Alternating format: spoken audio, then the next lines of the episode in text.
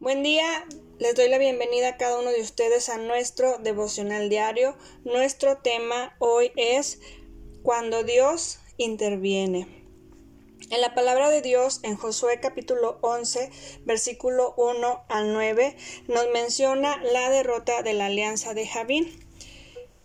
En los primeros versículos nos menciona todos aquellos ejércitos que se reunieron y se unieron para ir en batalla contra el pueblo de Dios. En el versículo 4 dice, estos salieron y con ellos todos sus ejércitos, mucha gente, como la arena que está a la orilla del mar, en multitud, con muchísimos caballos y carros de guerra. Todos estos reyes se unieron y vinieron y acamparon unidos junto a las aguas de Merón para pelear contra Israel. Versículo 6. Mas Jehová dijo a Josué, no tengas temor de ellos, porque mañana a esta hora yo entregaré a todos ellos muertos delante de Israel. Desjarretarás sus caballos y sus carros y quemarás a fuego. Y Josué y toda la gente de guerra con él vino de repente contra ellos junto a las aguas de Merón y los entregó Jehová en manos de Israel. Cuando nos adentramos a este pasaje, pudiéramos imaginar al pueblo de Dios y ver todo lo que aquellos ejércitos tenían. Piensa por un momento cómo ellos, dice la Biblia, tenían caballos, tenían carros contra aquel pueblo de Dios que no tenía ni siquiera el armamento, no estaba preparado físicamente como aquel ejército contrario para pelear y sumándole que eran muchísimos más en contra del pueblo de Dios en número. Aquellos se habían unido en gran manera eh, de varios reyes para ir y defender sus tierras, pero Dios les había dado la promesa al pueblo de Dios que les entregaría aquel lugar. Cuando pensamos que Josué y el pueblo de Israel habían acabado con todos los habitantes de la región, más bien parecía que apenas estaban empezando. Los pueblos que estaban por enfrentar eran numerosos. Dice que eran tantos como aquellos granitos de arena en el mar que se pone a la orilla del mar. Eran mm, eh, demasiados y además de eso estaban unidos. Era un ejército sumamente poderoso. La batalla dice que sería a campo abierto. Pero toda esa multitud, recordemos, estaba bien armada y estaban decididos a defender sus tierras. ¿Por qué?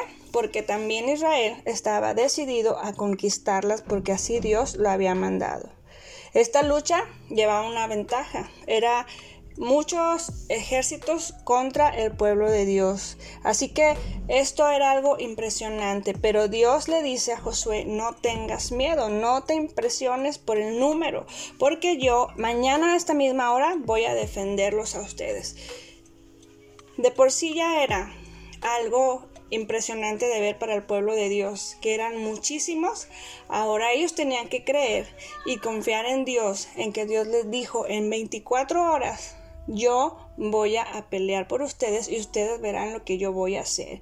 Ellos tenían que confiar en que en un solo día, aunque parecía muy poco, aquella batalla iba a tener un fin.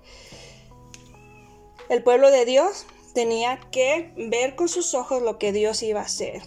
Tenía que madurar en fe, tenía que confiar en Dios. Habían pasado mucho tiempo en el desierto. Ahora era tiempo de ver que eh, no iban a pasar tanto tiempo, no iban a pasar meses ni días, sino en un solo día ellos iban a ver cómo Dios les iba a defender. El pueblo de Dios, Dios les dice, no tengan miedo, le dice a Josué, no, no los mires en número, y espera en mí, en lo que voy a hacer el día de mañana a esta misma hora. Casi podemos decir que Dios eh, tenía prisa por defender a su pueblo, pero el pueblo de Dios tenía que esperar. Así fuera nada más de un día a otro, tenía que aprender a esperar y a confiar en Dios. Cada uno de nosotros podemos identificar a veces cómo Dios nos concede bendiciones casi instantáneas. Hay respuestas que vienen de inmediato, hay oraciones que son contestadas eh, muy pronto. Inclusive a veces nos sorprende cómo Dios apenas fuimos y le, platicamos, oramos, confesamos delante de Él alguna necesidad y el Señor interviene. Y qué maravilloso es ver las bendiciones de Dios y sus milagros y saber que Dios nos responde. Pero ¿qué pasa cuando esas situaciones, esa necesidad, esa oración no tiene una respuesta? de inmediato y pasan los años. Es ahí donde encontramos que no hay una fórmula para decir voy a orar de esta manera y Dios me ha respondido, así que lo voy a hacer siempre como pedí en esta ocasión que Dios me respondió. No es así, Dios no trabaja a nuestra manera, Dios hace las cosas en su tiempo y Él interviene en su tiempo. Todos sabemos que no se trata de que sea falta de confianza en Dios o que tengamos falta de amor a Dios o compromiso con Dios, sino que es que Dios actúa de diferentes maneras y lo único que tenemos que hacer siempre y eso no debe de cambiar es nuestra confianza en Dios aún en las circunstancias en las que vivamos.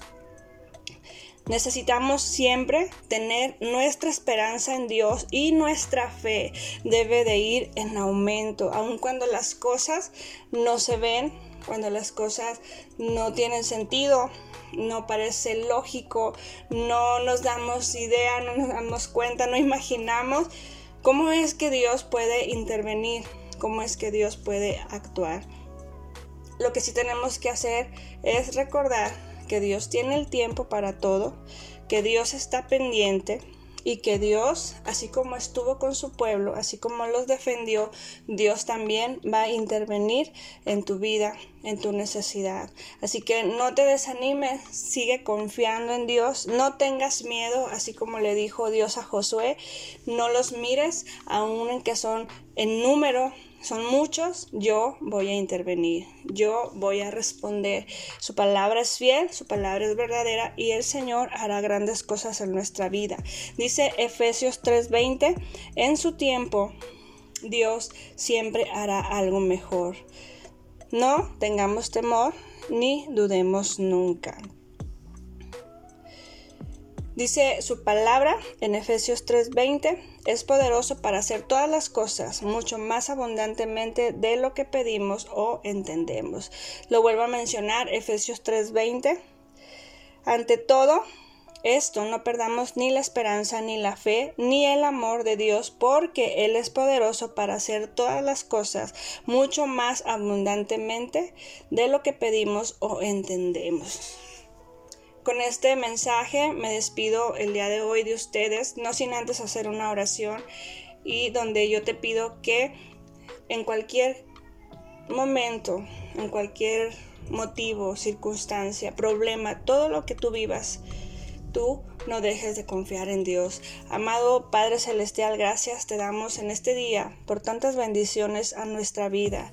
Gracias porque tu amor, Señor, cada día nos abraza, nos inunda es en ti, Señor, en quien podemos seguir confiando ante cualquier necesidad, cualquier dificultad.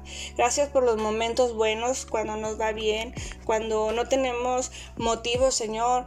Eh, donde nuestro ánimo flaquea, cuando esos momentos son buenos, Señor, y podemos alabarte con gozo, con gratitud. Pero también te pedimos, Dios, que cuando esos momentos de dificultad, el desánimo, la desesperanza, Señor, cualquier cosa en nuestra vida se presente, nos recuerdes con ese amor que tú siempre lo haces, como lo hiciste con Josué, que nos digas, no te desanimes, no tengas temor porque yo voy a intervenir. Gracias porque sabemos que tú intervienes, Dios, que tú haces las cosas y de ti, Señor, nada eh, tú, a ti, Señor, nada se te escapa de las manos. Tú tienes todo bajo control. En el nombre de Jesús, amén. Que el Señor les bendiga y que tengan un bendecido día.